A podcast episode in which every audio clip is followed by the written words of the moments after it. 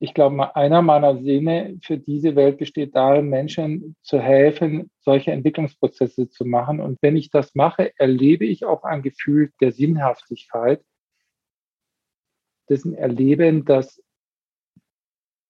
ein bisschen tiefer geht als Freude oder Glück.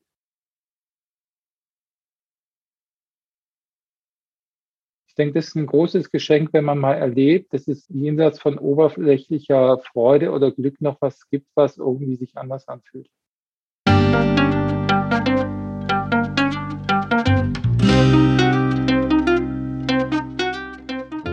Schön, dass du wieder reinhörst.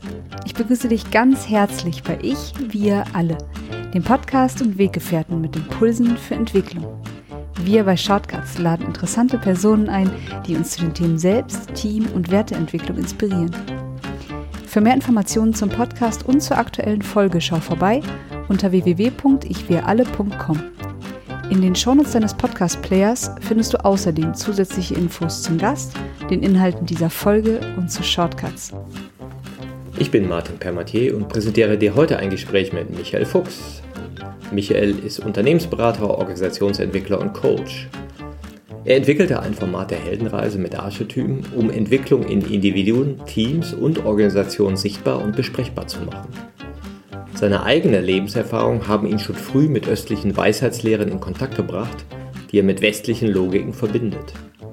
Er sagt, dass es innere Transformation braucht, um neue agile Arbeitsweisen zu ermöglichen.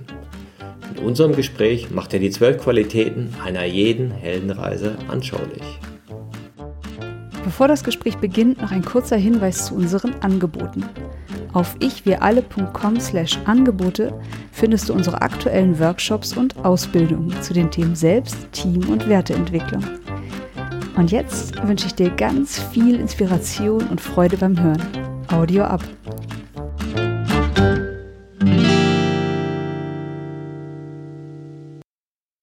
Hallo, hier bei Ich wir alle. Ich freue mich heute, Michael Fuchs zu begrüßen. Hallo, Michael. Hallo, Martin. Michael, du bist Unternehmensberater, Organisationsentwickler und Coach und beschäftigst dich mit Lean Management, positiver Psychologie und Systemkybernetik. Ja, Systemkybernetik, da muss ich natürlich direkt auch nachgucken. Was ist denn das eigentlich? Regelung und Steuerung eines informationsverarbeitenden Systems heißt Kybernetik, ja. Und auch der Mensch ist ja ein informationsverarbeitendes System. Und wie regelbar sind denn Menschen? Ha, das ist eine verdammt gute Frage.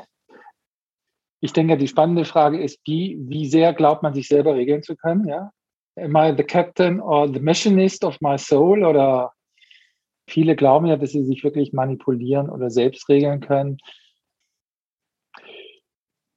wenn man sich so die Kybernetik anguckt, ich denke ja, das, das interessante Thema ist, gibt es Steuerungselemente da drin und kann man Steuerungsimpulse machen oder ist es alles zufällig oder ist es alles mechanisch?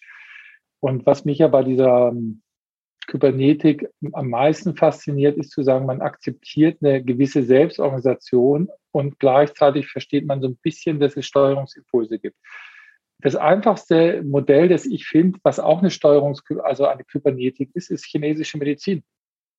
Du stichst da unten in den Fuß rein und die Migräne hört oben auf und du hast es mit einer Nadel gemacht. Ich finde ehrlich gesagt, in ganz vielen Bereichen ist für Coaching oder Organisationsentwicklung ist auch der Anspruch, wie kann ich mit möglichst wenig Nadeln eine gute Selbststeuerung wieder aktivieren. Man sagt ja in der chinesischen Medizin, wer ein Arzt, der mehr wie drei Nadeln sticht, ist nicht gut. ja, weil die Idee ist eigentlich, wie rege ich die Selbststeuerung wieder an? Und das war eigentlich auch die Grundidee damals, sich damit zu beschäftigen, weil ich lange in Asien war und damals schon fasziniert war von also asiatischen Denken und dann auch natürlich asiatische Medizin und so. Und dann dachte ich, letztendlich, wenn Organisationen mehr und mehr von Menschen für Menschen gemacht werden und Menschen nicht mehr einfach nur billige Chips sind, die hinter so einer Maschine stehen und bang, bang, bang, bang, bang machen. Also ich bin ja noch in dem Alter, wo man seine Ferienjobs da sozusagen im Metallpresswerk gemacht hat und dann immer so die, die Dinge da rein. Und dann dachte ich, ja, aber wenn, wenn hier so, ach hier, wir sind ja sehr gleiches Alter, Douglas McGregor, ja, The Human Side of Enterprise, 1966 geschrieben. Ah, also, interessant. Zu einer Zeit, wo er gesagt hat, wenn das mit der industriellen Entwicklung und so, so weitergeht, dann wird es irgendwann darum gehen, dass der Mensch nicht mehr durch Angst und Panik, was ja Adrenalin produziert, an der Maschine gehalten wird. Und Adrenalin und Angst führt dazu, dass man nicht denkt, sondern wenn man die Intelligenz des Menschen braucht, dann muss man anders damit umgehen. Und da bin ich so drauf gekommen und dachte, naja, dann, dann werden Organisationen ja so ähnlich wie menschliche Körper und kann man nicht chinesische Medizin oder die Denkweise der Prozessorientierung von, von der chinesischen Medizin, kann man das nicht eventuell auf Organisationen anwenden. Das ist interessant, also, ja, auf deine asiatischen Einflüsse, weil du hast ja mal gestartet mit Lean Management, was ja auch aus Asien im Ursprung kommt, ja, bei, bei Toyota sozusagen, wo man dann gemerkt hat, ah ja, man kann die Prozesse auch schlanker machen. Aber das ist ja auch ein biografischer Bezug, der dir sozusagen schon in die Wiege gelegt worden ist. Ja. Ja, richtig, richtig. Mein Vater war, der war Manager und irgendwann war der auf so einem Managerseminar beim Pater Gregor, hat er mir erzählt. Und dann saß der plötzlich morgens um 5.30 Uhr da im Bauernzimmer, stockgerade und hat er irgendwas gemacht und ich bin dann morgens rein und fand es irgendwie total spannend und inspirierend. Irgendwann standen da bei uns auch Buddha-Statuen rum weil Mitarbeiter von ihm aus Indien kamen und dann wollte ich das natürlich genau wissen. Und dann später, als ich mit Lean konfrontiert wurde, also ich habe dann nach dem Studium angefangen, so Organisationsberatung in Firmen mitzuarbeiten und dann war zu der Zeit Lean so ganz großes Thema und dann war irgendwann die Frage, wieso funktioniert es bei uns nicht so wie in Asien? Wir haben die ganzen Tools eingeführt, wir haben da einen auf Ishikawa und drei vor und zurück und, und den ganzen Kram gemacht, aber die Effekte sind nicht so entscheidend wie bei Toyota. Und da haben wir eben so ein Projekt aufgesetzt und das Interessante ist einfach, dass es eine andere Kultur ist. Von Rogers ist, glaube ich, hier dieses Lean Culture und dann benutzt er ja dieses Eisbergmodell von Edgar Schein und sagt, naja, oben die Spitze des Eisbergs sind die Tools, das, was man außen so sieht, das haben wir alles kopiert. Hat ein bisschen was gebracht, aber nicht wirklich. Und dann haben wir festgestellt, ja, die haben andere Beziehungen zueinander, die Mitarbeiter und der Sensei und so. Diese Coaching-Beziehungen und so sind anders. Und wenn man die nicht einführt, dann, dann passiert das nicht, ja. Und also der Sensei sagt nie, was du tun sollst, sondern er stellt dir einfach bloß eine blöde Frage. Also könnte man heutzutage sagen, systemisch gefragt, aber der will sehen, denkst du mit oder tust du es, also du nicht Command and Control, sondern Discover and Curiosity. Und dann haben wir das auch eingeführt und dann festgestellt, naja, irgendwo hängt es auch noch an einem anderen Prozessverständnis. Das ist ja interessant, weil gemeinhin ja in unserer kulturellen Brille, der würden wir denken, oh, bei uns im Westen, da ist das Individuum ja so toll gefördert, wir sind die Liberalen, ja, und im Osten, da sind die Kollektiven. Und deswegen imitieren die einander nur. Ne? Und jetzt sieht man aber, nee, der Blick ist dann doch ein bisschen einseitig sondern auch in dem Kollektiven, in der Verbundenheit entsteht eine Kraft, die wir nicht haben. Ja, ja, also die, ich finde es so spannend, denn die, die, asiatische und westliche Kultur, wenn man die, die sich anguckt, wie, wie unterschiedlich sind. Und natürlich sind die auch wie immer ganz stark von den Religionen geprägt. Ja, also wir sind ja ganz stark von einer Nomadenkultur geprägt, wo der Nomade hat ja irgendwie bin in einer kleinen Oase und die wird mir zu klein, weil meine Frau kriegt Kinder, meine Tiere kriegen Kinder und irgendwann reicht der Platz nicht. Jetzt muss ich durch die Wüste gehen und mir eine größere Oase holen. Und das ist ja eine extreme Zielorientierung und deswegen ist für den, den Europäer der Weg immer unangenehm, weil der geht durch die Wüste. Da, und da muss ich die Schwachen aussondieren. Ich muss Wasserlöcher finden, das sind die Milestones. Und wenn du das Projektmanagement bei uns anguckst, das ist eine Nomadenkultur. Da, irgendwo da vorne wird da kann ich mich erholen, wenn ich in der großen Oase bin, da kann ich endlich auftauchen. Und alles, was den Weg verkürzt, wird akzeptiert. Deswegen ist der Weg nie das Ziel für uns. Das Ziel ist das Ziel und jedes Mittel ist uns recht. Und dann laden wir uns irgendwann mal kurz auf bei diesen Milestones und das funktioniert auch für eine Innovationskultur. Deswegen sind wir, haben mit Verbesserung gar nichts am Hut. Wenn es nicht läuft, dann machen wir es neu. Und der Gegenentwurf ist, oder das, das Gegenteilige davon ist eine Pharmakultur, die kommt übrigens auch später in der gesellschaftlichen Entwicklung. Und der Pharma, der geht nirgendwo hin. Der Pharma ist jetzt auch nicht auf Wettkampf und Schneller ausgelegt, weil für den Nomaden ist, wer als erster in der Oase drin ist, hat gewonnen. Ja, der Farmer braucht Kooperation, weil wenn ich dem einen mal das Wasser abdrehe, wenn zu wenig ist, dann sagt er das nächste Mal, wenn zu viel Wasser ist, dann lasse ich es bei dir drüber laufen. Das heißt, ich bin schon kooperativ und es geht darum, wie kann ich das Potenzial meine, meines Landes entfalten und wie kann ich das nähren. Und der Nomade, der nimmt die Früchte vom Baum und dann fällt er den Baum noch und macht dann Holz draus. Also null Nachhaltigkeit. Wenn der Farmer, der ist nicht doof, der sagt, im Herbst hole ich die Ernte ein, aber dann, dann, dann sieht der Baum zwar tot aus, aber ich weiß, der kommt im Frühling wieder. Ich, ich fange an, in Rhythmen und Zeithorizonten zu denken. Und wenn man, wenn man sich dann Lean anguckt, dann geht es um Continuous Flow, es geht um Rhythmus, es geht sozusagen um Kooperationselemente. Da sind ganz viele Themen, die sind eigentlich im Lean drin. Jetzt kann, und das ist das Spannende, der Farmer kann auch den Nomaden nämlich, wenn er die Ernte einholt, dann kann der umschalten. Wenn man das jetzt, ich komme, habe ja Sportwissenschaft studiert, wenn man das jetzt auf einen Sportler überträgt, dann ist es so, der Farmer ist das Training. Da muss ich auf saubere Ausführung achten, da muss ich korrekt arbeiten, da muss ich, da muss ich immer wieder Rhythmen machen, da muss ich die Pause einhalten. Spitzensportler, ja, da neigt man zum Übertraining, das ist ganz fies, da trainiert man, wird schlechter, dann trainiert man noch mehr, weil man denkt, man wird schlechter und dann arbeitet man sich so richtig runter. Und da muss man lernen, Pause zu machen. Und der Wettkampf ist jetzt eher das Nomadenmodell. Also eigentlich geht es darum, diese beiden Grundideen über die Welt zu machen. Und natürlich, der Farmer hat eine ganz andere Idee, der will keine Durchbrüche machen, sondern der Farmer will ja eigentlich, der sagt, wo nehme ich mein Potenzial, also mein, meinetwegen die, den, den Dünger oder das Wasser und was gieße ich und wo jäte ich oder stopp Verschwendung? Also wo höre ich auf, was zu nähren, was eigentlich nicht wachsen soll?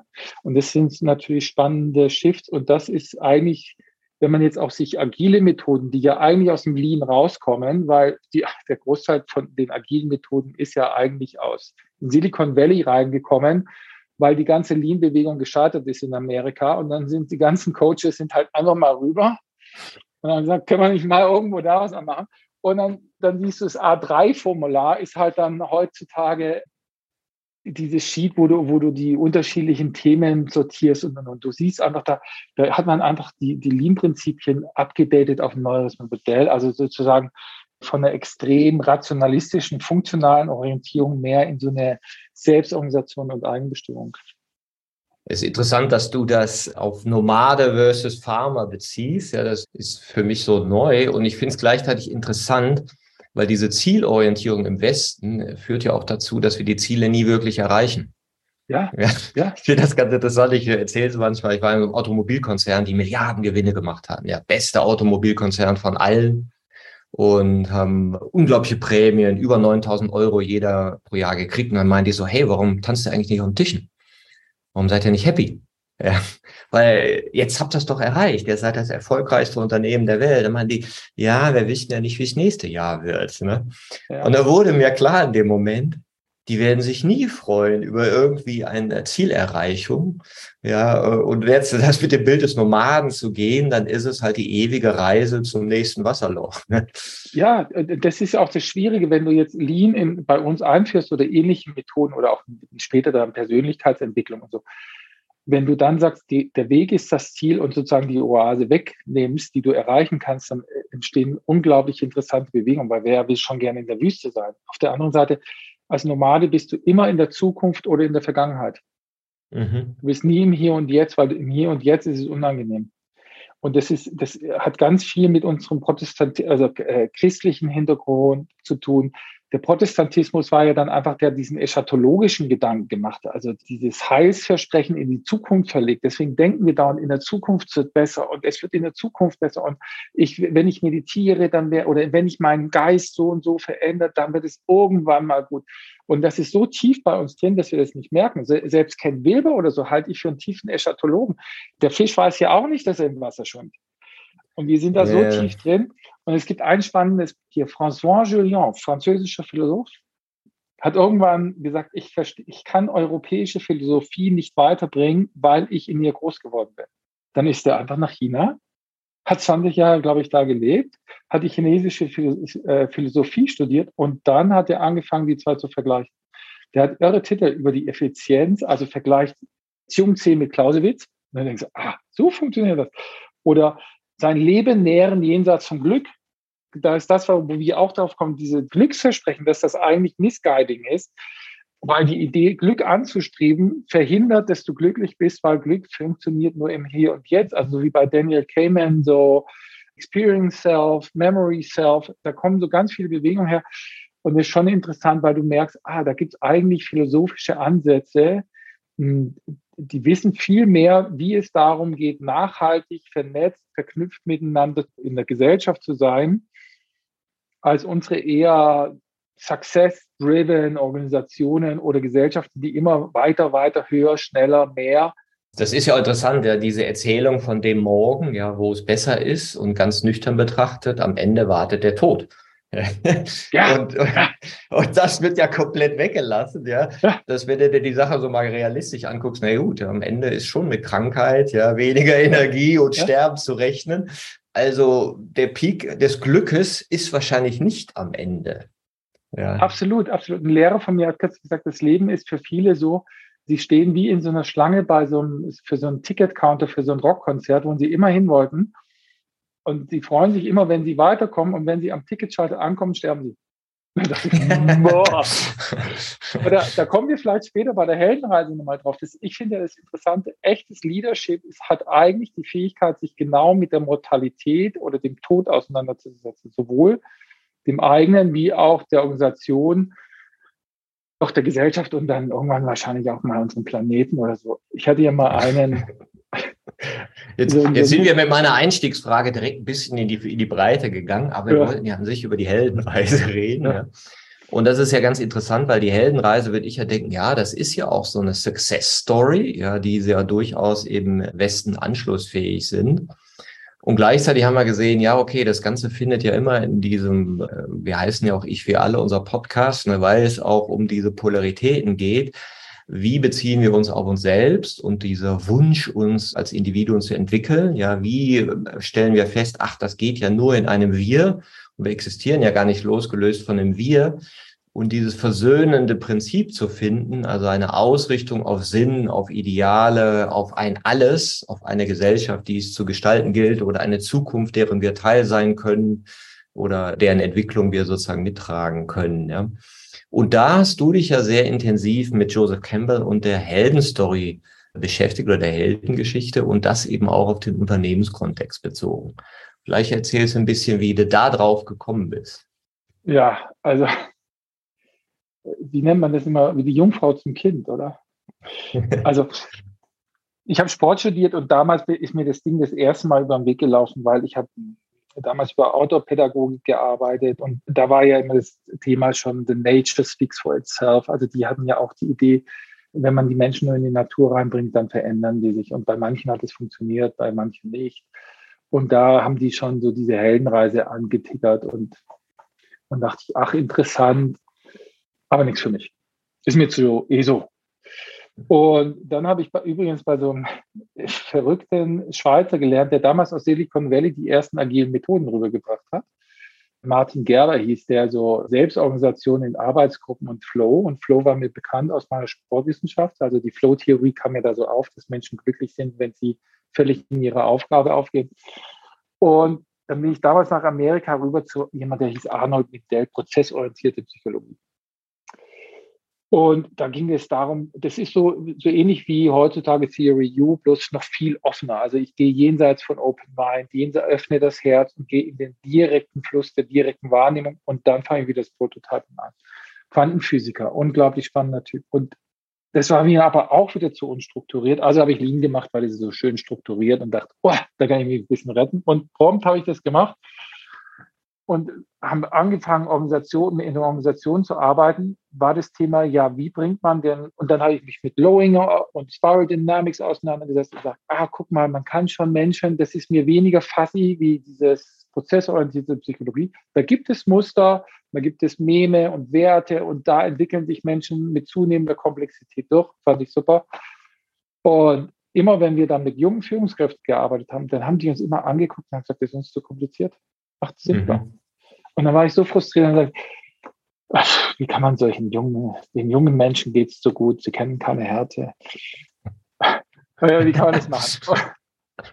Und dann dachte ich, ah, Heldenreise, Joseph Campbell. Und Joseph Campbell hat eben, der war Mythenforscher und hat sich dann auch mit Jung auseinandergesetzt. Und was der gemacht hat, der hat eigentlich alle Mythen in weltweit, also Indien, Amerika, Europa und so, sich angeguckt, durchgelesen und dann irgendwann, nachdem er sich auch mit Jung und Archetypen auseinandergesetzt hat, festgestellt, Moment mal, da gibt es ein Muster, da gibt es eine Grammatik.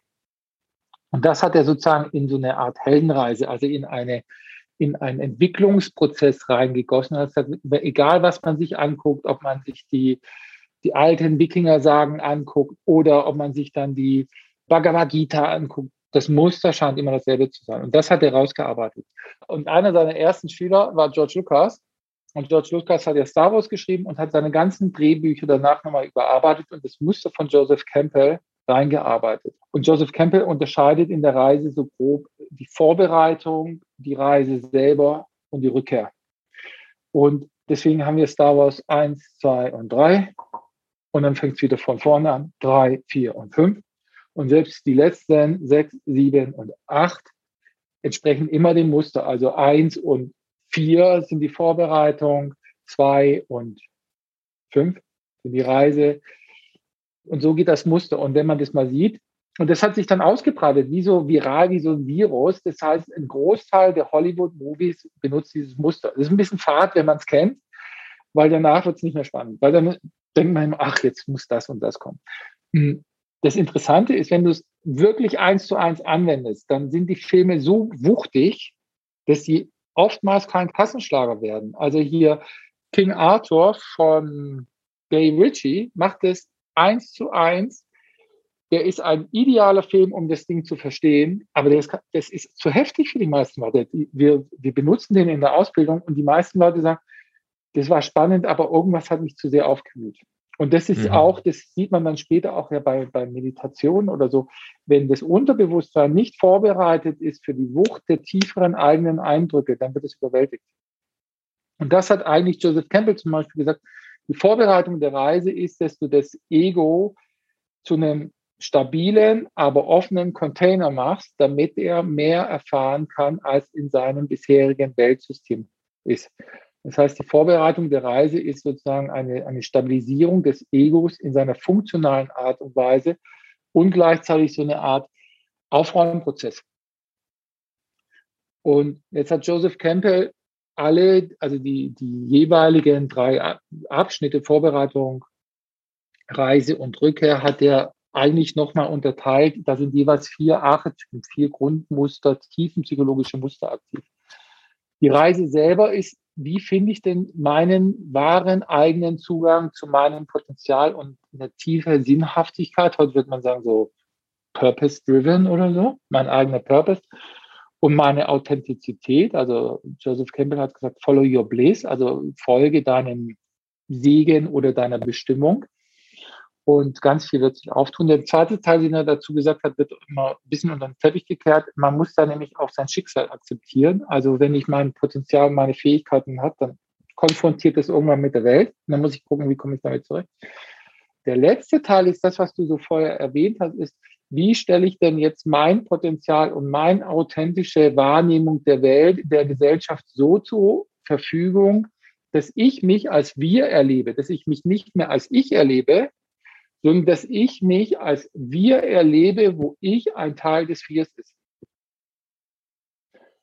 Und das ist, finde ich, ein unglaublich spannendes Modell. Vor allem, glaube ich, wenn man, wenn man jetzt so Entwicklungspsychologien oder so sieht, für die, für den hinteren Bereich, also bei Graves wäre das so der Werteshift von First Tier zu Second Tier oder die, sozusagen die systemischen, autonomen Themen sozusagen, weil da, finde ich, fehlt uns der Grip.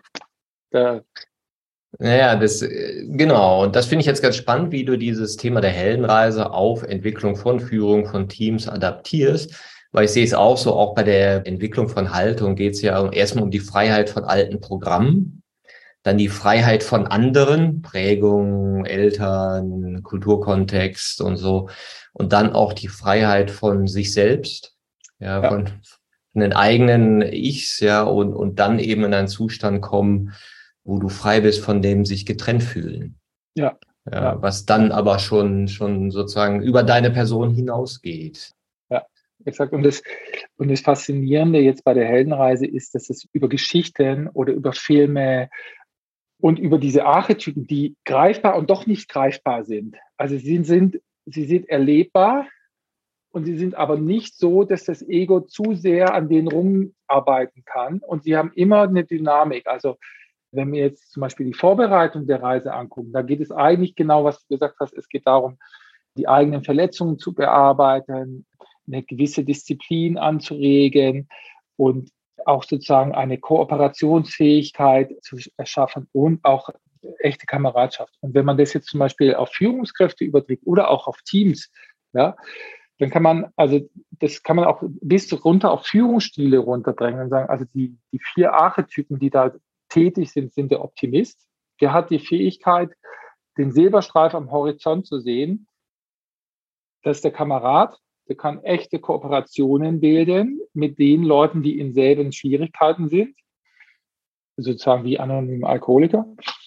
Ja, der Krieger, der ein Ziel verfolgt mit hoher Disziplin und, und Willenskraft und zusätzlich noch der Geber, der sich und andere unterstützt. Und jetzt gibt es jeweils für diese Archetypen Lernaufgaben und Schattenseiten. Und diese Schattenseiten zu integrieren und diese Lernaufgaben zu machen, das ist eigentlich sozusagen die Grundlage für ein stabiles Ego, für ein stabiles Ich. Also der Optimist muss, der Schatten davon ist Na Naivität und Leugnung. Ja, alles wird gut. Nö. Alles kann gut werden. Ja. Aber Sachen zu leugnen oder naiv zu sein, ist brandgefährlich. Ja. Der Kamerad, der Schatten vom Kameraden, das hatte ich kürzlich in der Organisation, das in der Organisation, die hm, aus einer aus einer Bewegung, aus einer AIDS-Bewegung, Selbsthilfegruppe kam. Und die haben ganz stark noch sozusagen die, auch die Schattenakte. Der Kamerad ist super aktiv, ja, Solidarität, wir helfen dir und so. Das ist ja die, diese gute Seite. Jetzt muss ich aber auch lernen, mit der Schattenseite umzugehen. Und die Schattenseite vom Kameraden ist die Diva und das Opfer. Also das Opfer, das sich auch noch so toll findet, dass es ein Opfer ist und jetzt hast du dauernd in ganz vielen derartigen NGOs, die aus so einem Hintergrund kommen, hast du ganz viel mit, mit unglaublich Verletzlichkeiten umzugehen. Und je verletzlicher ich bin, desto, desto bedeutender ich bin. Und du hast ewig lange Gespräche. Wer hat sich wem jetzt wie irgendwie auf die Füße getreten gefühlt und, und. Wenn ich das fütter, dann kriege ich den Schatten und die negativen Anteile. Wenn ich sage, naja, wir sind alle verletzt, wie können wir uns wechselseitig sozusagen akzeptieren, dass jeder selber für sich verantwortlich ist, gleichzeitig aber dich, deine Autonomie und deine Verletzung respektieren, aber du musst damit umgehen. Ja, also nicht, wenn du über Steine läufst, dann lass uns doch die ganze Welt mit Leder überziehen, sondern wie wäre es mit Schuhen?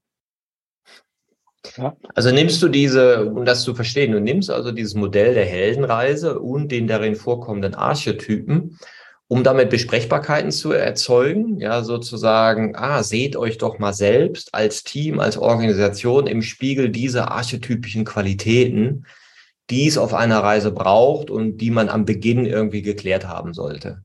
Richtig, richtig. Also ganz viel, auch wenn wir Persönlichkeitsentwicklung für Führungskräfte machen, gehen wir in diese, auch in diese Vorbereitung rein, weil wir merken, dass Leute, wenn sie zum Beispiel echte Entwicklungsprozesse machen, wenn die nicht sozusagen, so wie du gesagt hast, das Ich ein bisschen aufgeräumt haben, dann werden die, dann stehen die wehrlos der Dynamik gegenüber und sind überfordert. Ja, da mhm. ist zum Beispiel der Krieger ist, und das Irre ist, wenn du dir das anguckst, merkst du, ach, das mache ich doch die ganze Zeit. Also, ja, morgens irgendwie unter der Dusche kein heißes Wasser, was machst du? Du fängst den Kriegermodus an. Du gehst da in diesen, ja, oder versuchst da Wim Hof-mäßig irgendwie ganz cool zu bleiben oder so. Aber du hast den Krieger atmen, dann atmen. atmen. ja, ja, ja. Du hast mehr oder weniger einen Krieger-Archetypen drin. Der Krieger hat den Schatten des Märtyrers mhm. oder des Feiglings. Ja, die Schatten sind übrigens immer polar aufgestellt. Entweder sozusagen der, der zu schwache oder der zu selbstbezogene oder der sich selbst vergessene und der Märtyrer, der der, das ist halt der Typ, der dann sagen, ja, das bin ich. Ja, hier, ich schaffe bis 14 Uhr, äh, bis, 14, äh, bis 14 Stunden oder 18 Stunden, dann falle ich tot ins Bett und dann äh, starte ich um fünf mit den ersten E-Mails, damit die anderen sehen, dass ich hier der Obertop-Performer bin. Ja, mhm. also, was ist es denn? Das ist der Märtyrer. Ja, hast noch nie mit deinem Chef über zu viel Arbeitsbelastung geredet? Nee, traue ich mich nicht. Ah, mhm. das ist der Feigling. Mhm. Das ist kein disziplinierter Krieger. Ach so, Mist. Das ist ja interessant, weil dadurch, dass du das ja dann in Rolle, also Rollen zuschreibst, entsteht ja eine Distanz. Ja. Weil ich sage ja nicht, Michael, du bist ein Feigling, sondern in dieser Qualität, an dieser Stelle zeigt sich ein, ein Feigling ja. in dir, der aber an sich ein Krieger ist, den du noch nicht realisiert hast. Ja. ja. Und du hast sozusagen schon von Anfang an Entwicklungsprozesse drin, Schatten und Licht und diese Dynamik. Und sie ist leichter zu handhaben. Gleichzeitig geht sie tiefenpsychologisch viel tiefer. Ja, und mhm. es, es knüpft an unsere eigene, die Tarotkarten sind eine Heldenreise. Also, und wir haben Karten, wir haben, wir, wir empfangen bei Teams oder so, haben wir solche, haben wir Karten, diese Heroes-Karten. Und dann kann man sich sozusagen gegenseitig Feedback geben. Aber man verteilt sozusagen Archetypen und sagt, kennst du diese Energie? Ah ja, die kenne ich. Ja, kennst du die auch? Also wir arbeiten, ja. man, man, kann so ein bisschen spielerischer umgehen. Der Geber, ja, das ist der Klassiker, den siehst du in jedem Flug, Flugzeug, ja. Erst du die Maske, dann das Kind. Mhm. Wenn die Mutter, die dauernd sich für die, um die Kinder kümmert und dann in, in einem Mother Burnout ist, ja, die hat genau das Thema, ja, diese, diese Überbetüttelung von Kindern ist übrigens ja auch eine nette Art von Verwahrlosung, ist ja eine Überversorgung, ist ja dieselbe Nummer bloß einmal umgekehrt. Und das andere ist Versinken in der Depression. Das siehst du ja bei Müttern so, oder, oder bei Menschen, die in Erziehung tätig sind. Ja, ich ausgabe mich und gleichzeitig bin ich in kontaktlos. Und das sind die zwei Schatten des Gebers. Und wenn du die vier hast, dann hast du eigentlich so eine, eine, das, was du so ein bisschen so beschreibst, als Selbstreflexion und hast du diese eine Art Stabilität in deinem System, dass du überhaupt jetzt den nächsten Punkt nämlich machen kannst, dass du da, da jenseits davon gehst. Ja, der Kamerad übrigens, das machen wir ganz vieles Traumaarbeit. Ja, also mhm. solange ich an meine eigenen Verletzungen und Traumata gebunden bin, neige ich die die ganze Zeit zu wiederholen.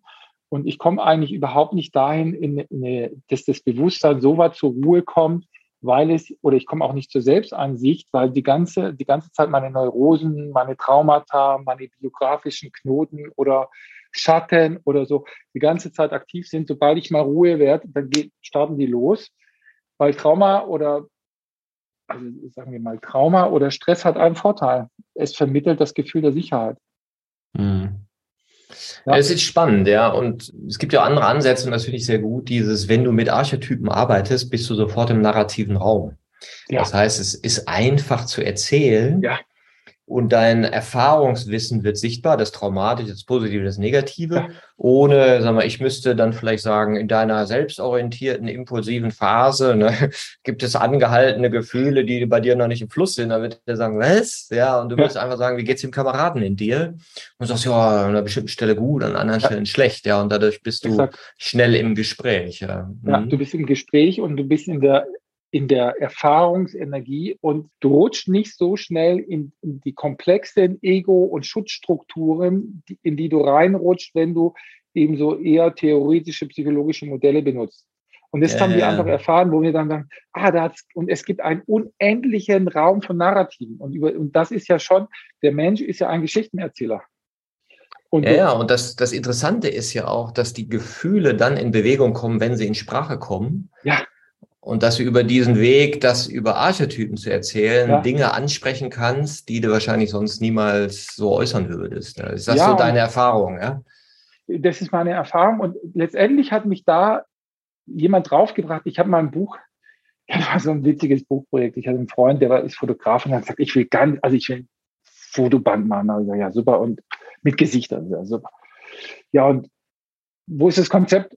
Sag ich, habe ich ganz naja, okay, du dann, wie wärst du, machst so, fotografierst Menschen, die sich für andere engagieren, selbstreflektiert sind und also einen guten Selbstbezug haben und in Gemeinschaft sind. Das war so die drei Säulen der Glücksforschung. Da dachte ich, ja, super.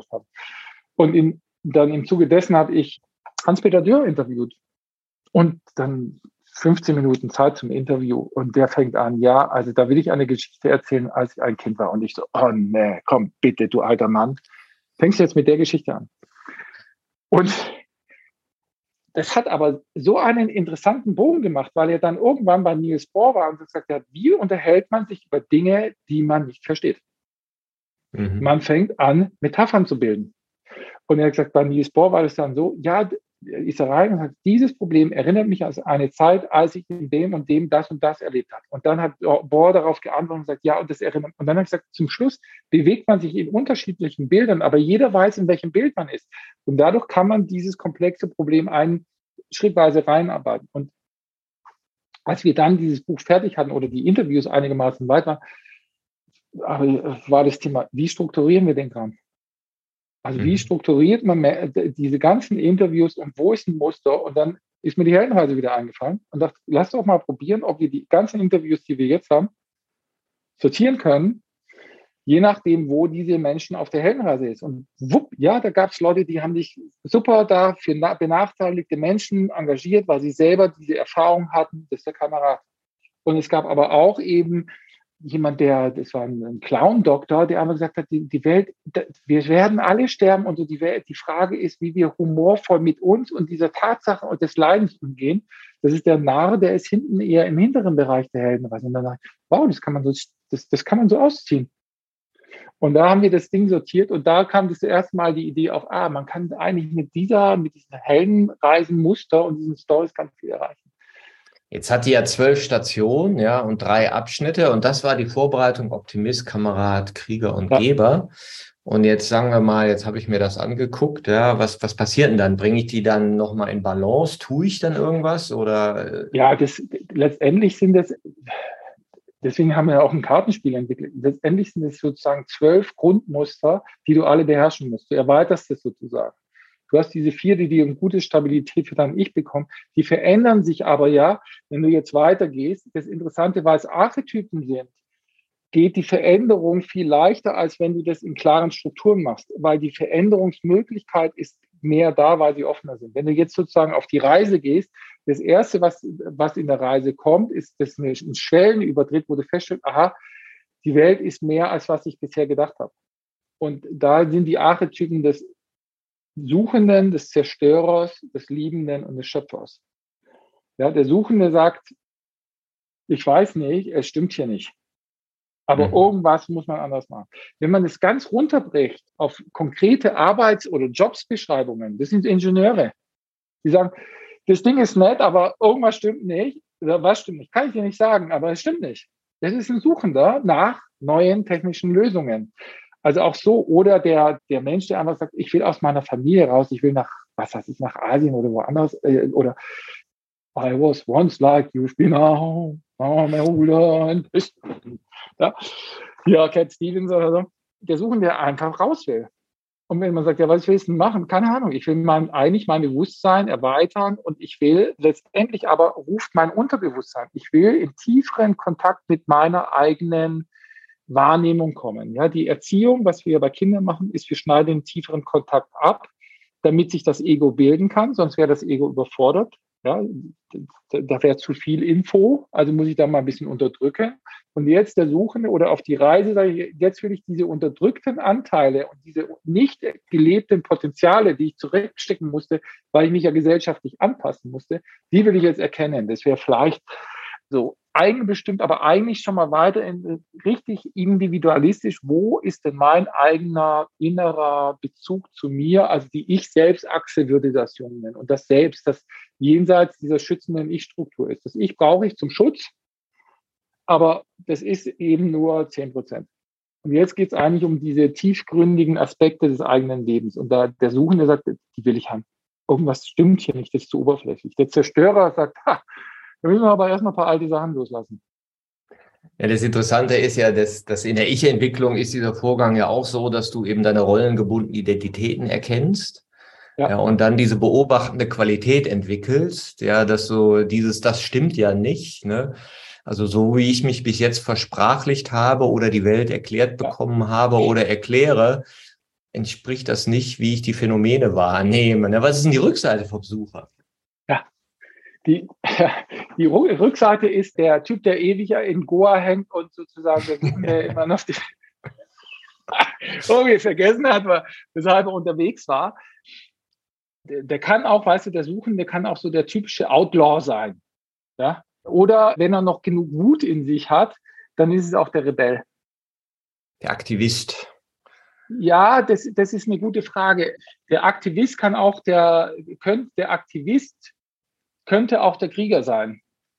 Mhm. Ja, weil er sozusagen eigentlich für, für irgendetwas einsteht. Der Rebell, der will die Gesellschaft oder das Thema, das da, das da sozusagen am, am Start ist, eigentlich in die Luft sprengen. Ja, oder hier, Top Gun ist ja jetzt wieder gelaufen, gell? Maverick.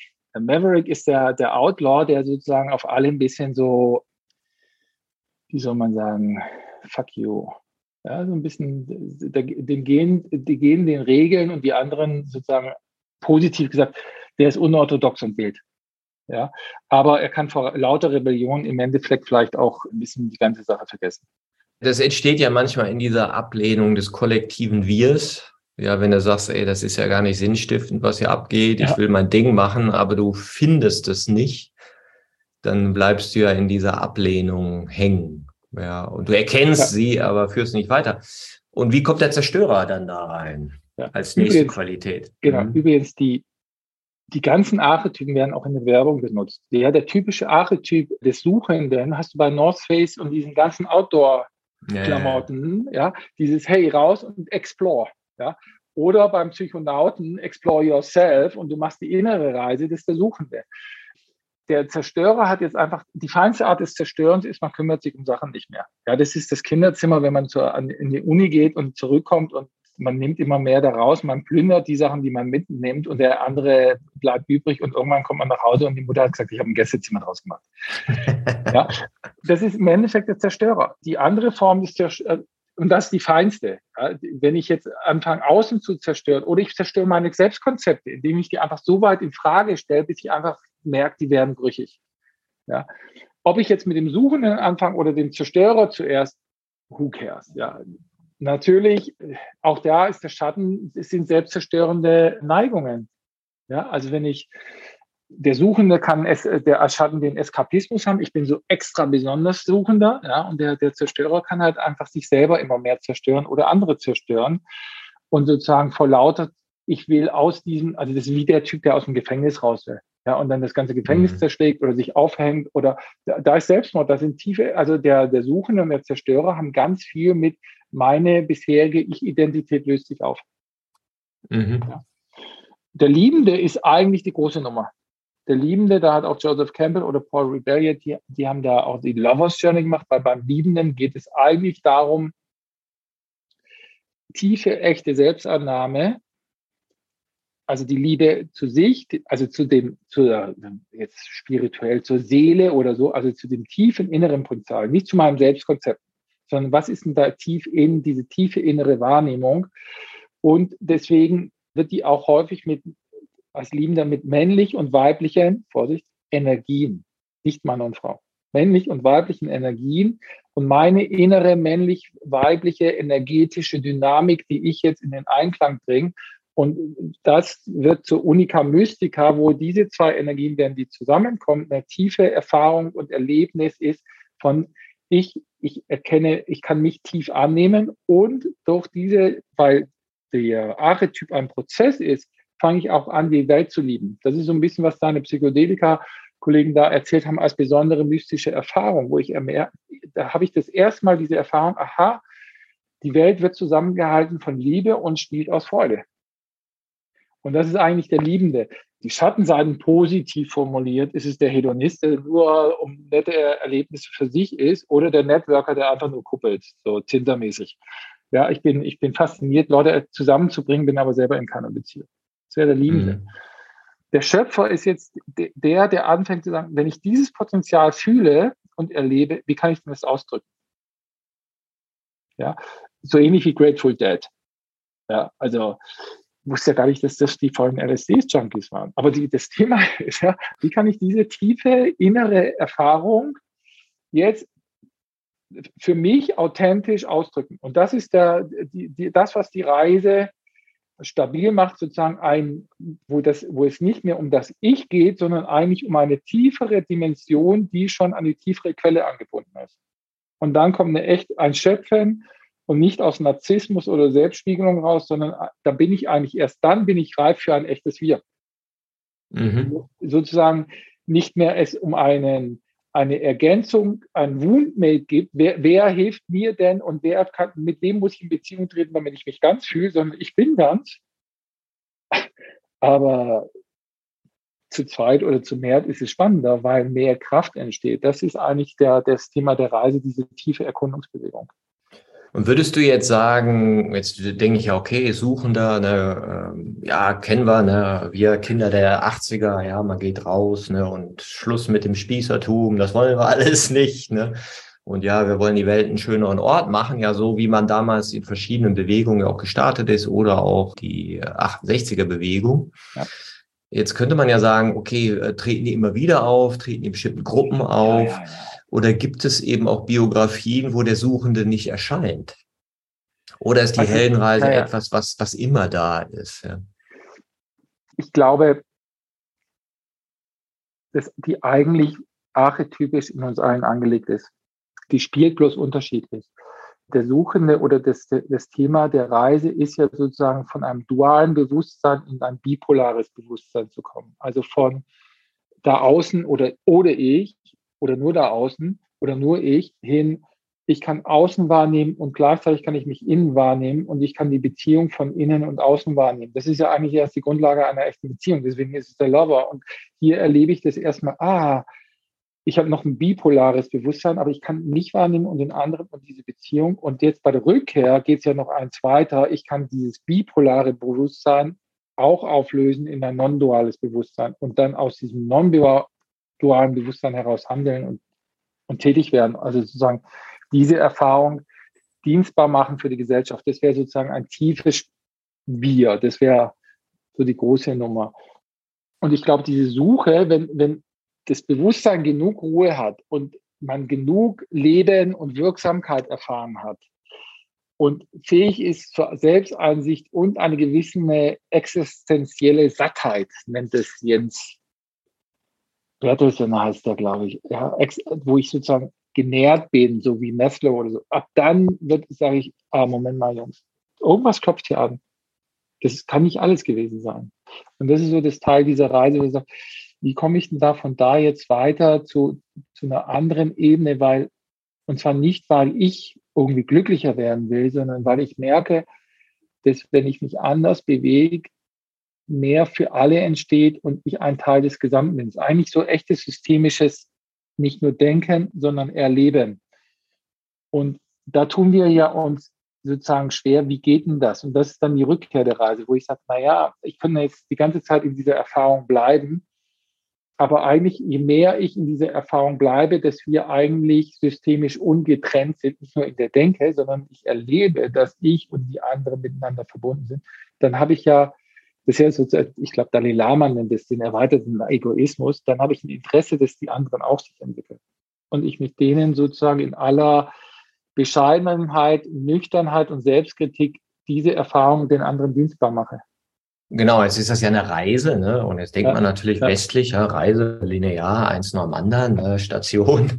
Ja, und da gibt's eben die Station, die du da sehr schön beschrieben hast, also diese Bewusstwerdung oder wie, wie äh, bipolar ist vielleicht ein bisschen missverständlich heutzutage, ne? aber wenn man sagen kann, äh, die geteilte Aufmerksamkeit, ich bin mir meiner Innenwelt bewusst, ich bin mir meiner Außenwelt bewusst. Ja, ich nehme beides ja. Äh, als gleichzeitig existent wahr. Ich erinnere mich meines Selbst, ja, wie Gurdjieff das immer nannte. Und eine Qualität jenseits der Ichs, ja, wo ich ja. also sehe, ah, in mir tauchen rollengebundene Ichs auf, aber in diesem Selbst finden die statt. Ja, dann ist das ja ein Vorgang, wo man weiß, hm, den zu stabilisieren, das dauert ja eine Weile.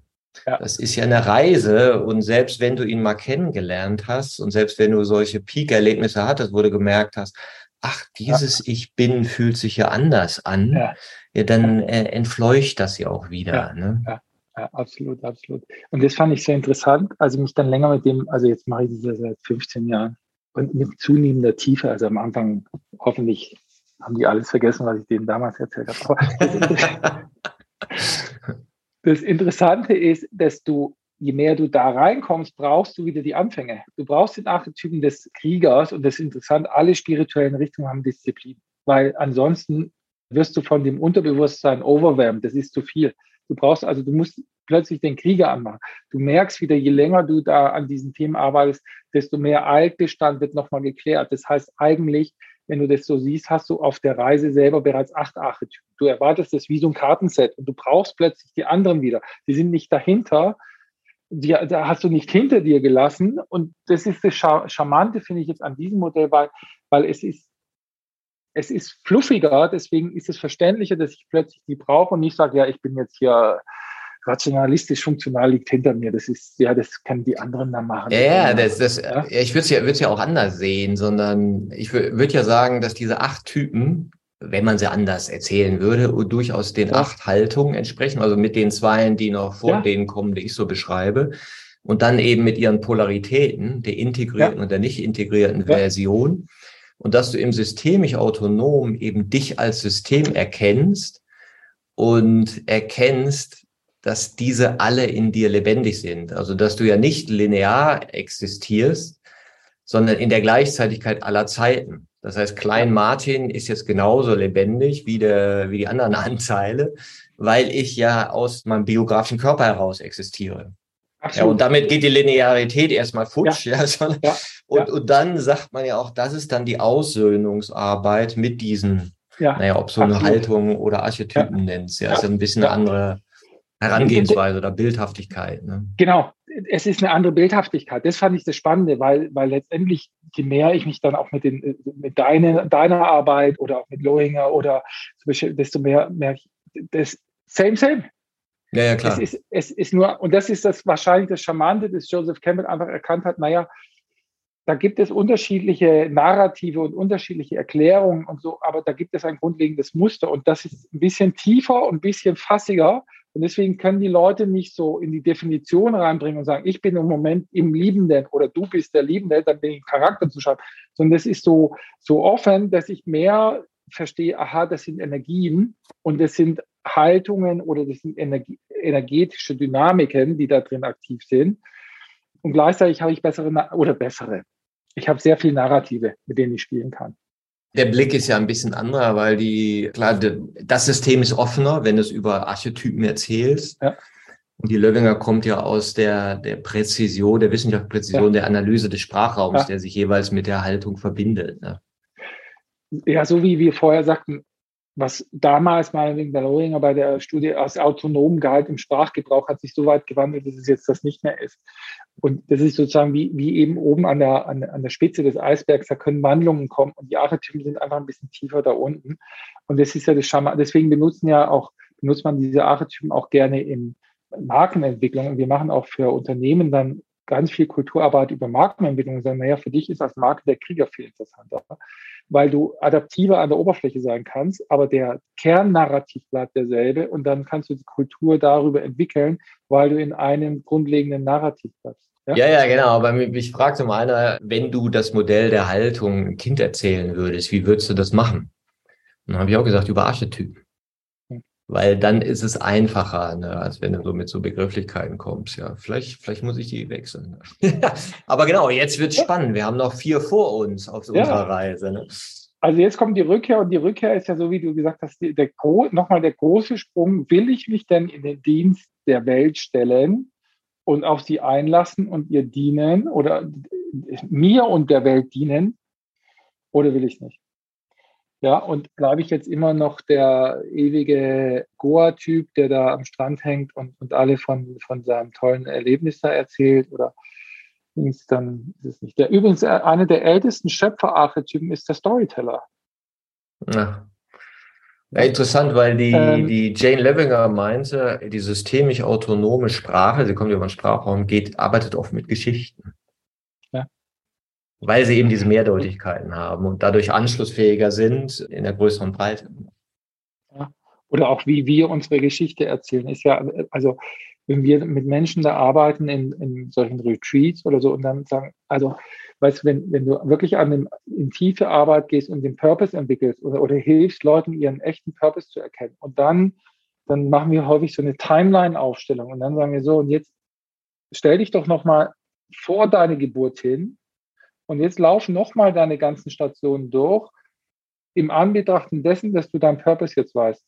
Und dann äh. laufen die Leute durch und sagen, das ist alles, hat alles die ganze Zeit in diese Richtung gezeigt. Ich habe es bloß nicht gesehen. Und vorher hatten wir die Trauma und Tralala aufgestellt und plötzlich sagen sie, das musste so sein. Da kommt diese tiefe Versöhnung plötzlich und sie fangen an, ihre Geschichte neu zu erzählen. Geniale Idee, die werde ich, die werde ich übernehmen, weil ich auch gemerkt habe, wir haben auch so Aufstellung gemacht von den Haltungen, wo du durch die Haltung durchgehst, mhm. dass dieses Embodiment, also sich dessen bewusst wird, ja, total starke Wirkung hat, weil es auch gar nicht verbal funktioniert. Ja. ja. Und das, also das ist eine super Idee, den Purpose mitzunehmen. Ja. Genau, jetzt wollen wir dich nicht unterbrechen. Jetzt kommen wir die Rückkehr. Jetzt kommen die Rückkehr. Also, auf, der Rückkehr. Star Wars dritter Teil. Star Wars dritter Teil, genau. Oder man sagt, ein gutes Königreich hat vier Aspekte. Und übrigens, einer der Aspekte fehlt ganz häufig in Unternehmen, einer der wichtigsten. Es gibt den König, es gibt den Weisen, es gibt den Magier und es gibt den Narren. Der Narr fehlt bei vielen Menschen und in vielen Organisationen. Der, der einfach sagt, Jungs, das ist einfach nur ein Spiel.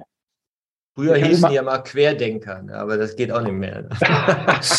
ja, der, der nah, also ich hatte mal jemanden, das war so ein, so ein buddhistischer Mensch, der ziemlich erfolgreich war. Und den habe ich mal zu so einer, zu so einem Top-Management-Training hingebracht.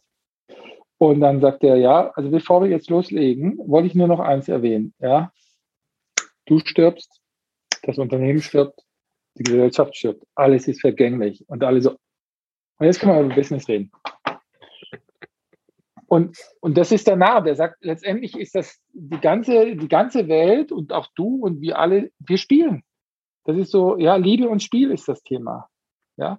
Und das bringt er Narr als wesentliches Element und er kann das eben machen, weil er auch keine Angst mehr vor dem Tod hat, weil er erkennt, auch der, der Tod ist ein Spiel. Oder andersrum, das ist ja eine wirklich gute philosophische Sprache, ist Evolution nicht eigentlich nur ein Spiel? Und geht es gar nicht um Entwicklung. Und ist Entwicklung eigentlich auch nur ein Spiel? Und vielleicht ist es ein Ego-Trick, dass wir denken, es geht um eine Entwicklung. Vielleicht ist das ganze Leben nur ein großer Tanz. Das sagt der Nah und das bringt der Nah mit rein. Diese Fähigkeit zu sagen, eigentlich ist es hier ein Tanz und deswegen geht es darum, ja, also wenn ich gut gespielt habe, dann gib mir Applaus. Ja, ja, es gibt ja, gibt ja verschiedene Perspektiven. Du hast ja auch vorhin erzählt von deinem Einfluss durch deinen Vater von den Jesuiten. Und ich bin ja Michael Bord-Fan hier. Ah, und der hat, ja. der hat auch sehr, sehr schön äh, darüber geschrieben und eben auch das über, ich glaube, die Kunst, seinen Sinn zu finden. Oder ich krieg's gerade nicht auf Reihe. Sein neues Buch ist aber super. Dass nur weil wir sterblich sind, weil es den Tod gibt, es auch Entwicklung gibt. Ja, also dass das in, in diese Bewusstheit, ja, das ist keine ewige Reise, wo dann am Ende der Pokal steht und auf dem Peak ja. von allem trittst du ab. Nee, das ist so kommen und gehen und du bist Teil eines Flusses. Und dass der Tod ja auch oft diese Perspektive der Sinnhaftigkeit erst eröffnet. In der Begrenztheit der Dinge kommen wir auf so Sachen wie, ey, lass uns nachhaltiger sein. Und in der Zerstörung, die wir jetzt erleben mit Krieg, sagen wir, ey, das ist wirklich nichts, was wir, wir haben da nicht gut hingeguckt. Ja, ja. wir haben uns nicht genug um Frieden bemüht und jetzt haben wir das Ticket drauf und ja, das finde ich auch interessant. Ja. Richtig. Oder man kann sagen, wir, wir haben die falschen Sachen sterben lassen, beziehungsweise wir haben die falschen Sachen erhalten, weil, weißt du, wenn man ja im, im Buddhismus gibt es ja Tod und Wiedergeburt. Und äh, da geht es ja darum, dass eigentlich der, der Tod Teil des Lebens ist, ja, wie du so sagst. Und das Interessante ist, wenn man unsere Finger anguckt oder auch unsere Augen, in, als Embryo ist es so, da sind ja die Schwimmhäute noch so dazwischen. Dass mhm. wir Finger haben und spielen können, da müssen hier Zellen sterben, während wir mhm. sozusagen im Mutterleib sind. Das heißt, auch, ja, wie nennt man denn Zellen, die nicht sterben wollen? Das ist Krebs. Also das Lebendigsein und Sterben, ein wechselseitiger Thema und die Frage ist eher, was müssen wir aufgeben, was sollte sterben, was kann leben. Das ist eigentlich dann auch das Grundthema von der Rückkehr und von echtem Leadership. Leadership oder Persönlichkeiten, die Führungskräfte sind, haben die Fähigkeit, nicht mehr ihren eigenen Erhalt zu sehen, sondern den Erhalt der Organisation oder die Förderung von Menschen und gleichzeitig sich damit auseinander, auseinanderzusetzen, was sollten wir tun, damit wir langfristig nicht sterben? Was müssen, ja, à la Nokia, ja, also komische Tastaturen mit ja. Oberfläche. So. Naja, du bist ja, du bist ja bei Harald Welzer, der sagt, wir haben nicht gelernt aufzuhören. Ja. Ja, so womit müssten wir eigentlich aufhören? Und, und solange wir das ja in die Verzichtslogiken bringen, ja, sagen wir, nee, wollen wir nicht. Muss ja, alles weitergehen. Ja. Obwohl wir wissen, es tut der Sache nicht gut, weil dieses Gegenbild, ja, wenn ich damit aufhöre, bekomme ich ja das. Also dieses Bild von dem, was wir schöpfen könnten, ja scheinbar diffus ist. Ja. Ja, und das ist eben das Schlaue, wenn wir wieder zurückkommen an den Farmer. Der Farmer versteht, dass der Baum die Blätter abwirft. Und er mhm. versteht, dass er ihn zurückschneiden muss, weil er ein tiefes Gefühl von Rhythmus hat. Und dieses Gefühl von Rhythmus und Wechsel, das ist das, was wir irgendwie in, im Zuge der Industrialisierung irgendwie vergessen haben oder, oder gleichzeitig, wenn du wieder Lean anguckst, da ist Takt, also wie, wie, halt, wie ist der, der Fluss, also die, der fließende Prozesse oder wenn man das auf das eigene Bewusstsein ist es ja so, wenn man sich die ganzen Strukturmodelle und so anguckt, zum Schluss ist es ja doch dann so, dass man ein fließendes Bewusstsein anstrebt. Weil wenn ich fließend in meiner Bewusstheit bin, kann ich mich dem Hier und Jetzt anpassen. Ja? Das ist übrigens der Magier. Der Magier hat die Fähigkeit der Transformation. Also sozusagen aus Blockaden in einen Transformationsprozess zu gehen, aber die kann er nur machen, weil er sozusagen diesen großen offenen Raum halten kann. Ja, das ist ja, das hast du in Somatherapie oder in vielen Body Therapy hast du das Thema, den, oder auch in, in, bei Otto Schauer, Container. Das, diesen Containment, diesen offenen Raum, wo ich mich einer Erfahrung nicht mehr widersetze und indem ich mich ihr nicht mehr widersetze, verändert sie sich. Ja, es gibt einen Unterschied zwischen Schmerzen und Leiden. Das Leiden entsteht, wenn ich mich dem Schmerz widersetze. Das Leiden entsteht, wenn ich mich der Wirklichkeit widersetze. Das ist eigentlich der Magier, der diesen Raum, diesen magischen Raum bietet, in dem dieser Wandel drin ist. Der Weise, der Weise ist derjenige, der erkennt, dass diese so la Quantenphysik, dass das hier, was wir sehen, eine Ausprägung von Verbindungen ist. Oder wie Hans-Peter Dürr gesagt hat, in der Quantenphysik, wir haben irgendwann verstanden, es gibt keine Teilchen, es gibt nur Verbindungen. Aber es gibt nicht Verbindungen von Teilchen, sondern es gibt nur Verbindungen. Und wir sind eigentlich lebendige Schwingungen, die miteinander in Verbindung sind. Das ist der Weise, der das immer wieder reinbringt. Und, und die, die Teilchen sind nur äh, hypothetische Konstrukte, um das erklärbar zu machen, dass alles nur Verbindung ist. Ja, ja es, es gibt eine geile, äh, unglaublich spannende Psychologie, das, äh, die, ich glaube, die schimpft sich Quantenpsychologie, die sagt, eigentlich lösen wir uns 50 Mal in der Sekunde auf, sind nicht da. Das erträgt aber unser Bewusstsein nicht. Deswegen entscheidet es sich für eine stabilisierende Funktion und bildet das Ego. Wow, auch spannende Idee. naja, und, und das ist ja, ich sag mal jetzt nicht im Sinne äh, von, von Quanten, aber im Sinne von Kommunikation ja auch ein Konstrukt aus Schwingungen, aus Gedanken, ja. aus Kulturprägungen, die dann eben ich-bildend erscheinen, ja. Ja, und Jung schon sagte, jedes Gespräch sollte auch den Therapeuten verändern. Ansonsten war es sinnlos, weil es keine Verbindung war. Ich glaube, deswegen ja. ist auch der Job dann doch relativ, äh, den Job als Coach oder Berater finde ich dann doch anstrengend, weil er eine unglaublich innere Verarbeitung, wenn du es, finde ich, wenn man es ordentlich macht und nicht einfach nur abspult, dann finde ich, braucht man relativ viel Zeit, auch wieder sich selber zu stabilisieren und sich selber zu orientieren, um wieder diese, diese Offenheit für eine Veränderung zu bieten. Der König. Naja, weil, weil, weil du ja theoretisch ja kein Wissen vermittelst oder Methoden, sondern versuchst, einen Raum herzustellen. Und im besten Fall mit deinem Prozess, also mit, mit deiner Schwingung in Bezug zur Schwingung des anderen gehst und da ein wechselseitiger Austausch stattfindet. Also ist auch die, die Heldenreise in dem Sinne keine Methode oder kein Konzept, sondern Raumherstellungshilfsmittel. ja, ein, ein, um Kommunikation ein, in Schwingung zu bringen, wahrscheinlich. Ne? Ja, ein, ein, ein großer Gesang, der ermöglicht, dass Entwicklung stattfinden kann. Ja, das ist ja interessant, der, unsere Idee der romantischen Liebe. Die Inder sagen ja, diese, diese Form der Liebe gehört in den Tempel weil diese Hingabe gehört eigentlich dem Spirit und nicht zwischenmenschlich. Warum denken wir, dass die in eine romantische Liebe reingehört? Weil die Minnesänger damals, als in der, in der Kirche diese echte individuelle spirituelle Bewegung entstand, die fand die Kirche ja doof, also haben sie die ein bisschen unterdrückt. Und dann sind die sozusagen in den Untergrund gegangen und die haben diese Sichtweise via Minnesang lalala, kommuniziert und haben damit Maria gemeint und Jesus, aber nicht den anderen Partner. Und wir haben das irgendwie miteinander vermengt. Deswegen haben wir ganz häufig beim Liebenden, wenn man jetzt auf den Archetypen anguckt oder auf unsere zwischenmenschliche Beziehung, haben wir diese Riesenpunkt, dass wir verstehen müssen, der, der Partner ist nicht mein spirituelles Gegenüber und ist damit nicht gemeint, sondern es geht um eine höheren, das höhere Wir, was wir in der Romantik eigentlich haben. Eigentlich müsste man vielleicht Minne sagen, für das Wir etablieren. haben wir ja alle vier durch, ne? Der König fehlt. Nee, der noch. König fehlt. Der König. Der König ist übrigens interessanterweise teilweise wieder eine Kombination von vorher, weil der ist der Geber nach innen und mhm. der Krieger nach außen. Der schützt das Königreich und ermöglicht, dass sozusagen wechselseitige nährende Beziehungen entstehen. Das heißt, der erlässt Gesetze, also der ist sozusagen derjenige, der versucht, das System mit Regel- und Rückkopplungskreisläufen so zu machen, dass es stabil ist und nach innen genährt wird. Und deswegen gibt er auch sozusagen, der segnet und lässt Gesetze. Segnen heißt, hieß damals, er verbindet dich mit dem höheren Wir und ermöglicht, dass du miteinander in Beziehung trittst, in Bezug auf das höhere Wir und nach außen schützt. Wenn man das jetzt, das ganze Ding kann man jetzt auch noch, das wäre jetzt als Führungskraft, wären das diese, diese zwölf, du kannst es natürlich auch als Internal Family System machen und sagen, eigentlich ist der König jetzt derjenige, der die unterschiedlichen Aspekte immer wieder nach vorne bringt und erlaubt, wer spielt, wer nicht spielt, der mehr sagt, Jungs, nimm den ganzen Kram nicht so ernst. Du kannst dieses Modell jetzt sowohl nach innen wie auch nach außen richten.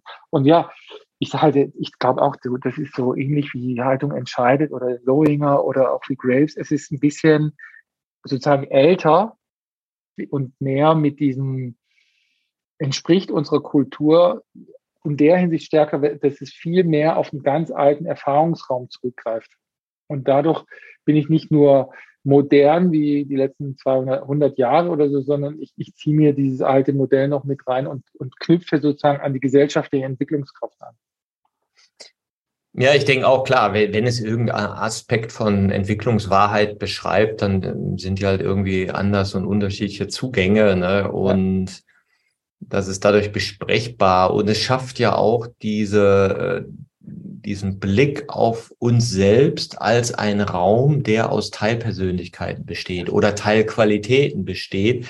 Und allein diese Perspektive einzunehmen, schafft ja schon ein beobachtendes Selbst im Gegensatz ja. zu den identifizierten Ichs, ja. wo wir glauben, das zu sein und halt mit den Gedanken und Gefühlen total identifiziert sind schaffst du ja da schon eine Distanz. Ja, manchmal fühlt so und manchmal so und das kommt hierher, das kommt daher. Das ist ja so dieser psychologische Blick, der den es ja braucht, ähm, ja. um die anderen Qualitäten sich zu entschließen, erschließen. Siehst du denn, dass das alle haben alle Qualitäten oder sind die unterschiedlich zugänglich oder hast du manchmal, dass jemand ja sagt, na, was soll denn das in mir sein? Ja, ja. ja. Ich habe keinen so. Narren. die Welt ist ernst. Ich wollte an das eine noch anschließen. Das Interessante ist, wenn du, also wenn, wenn man zum Beispiel Gay Ritchie, den, den King Arthur anguckt und den Leuten sagt, guck mal, alles, was du siehst, bist du selber. Mhm. Also die Leute gucken erstmal den Film an, dann erklären wir das Muster und sagen so, und das erzählt eigentlich den, den Leben Innenraum von einer Person und die gucken den nochmal an. Oder Walter Mitty, auch sehr schöner Heldenreisenfilm. Und und du kannst über die Filme, weil da sehr viel Emotionalität ist, kommst du viel also du bist fokussiert, du bist zur Ruhe, weil du ein, jemand bist, der sozusagen die Geschichte nur beobachtet. Teilweise, teilweise kannst du reinzoomen und rauszoomen und deswegen hat es so eine Wirkungskraft. Ja, es gibt Leute, die wollen partout nicht auf die Reise gehen. Die sagen, ich, wollte, ich habe in die ersten vier, kann ich mitgehen, den Rest da hinten. Ich weiß nicht, wo, noch, also wie, manche sagen, Gefühle sind lächerlich, ja, oder sind esoterisch, hören die damit auf.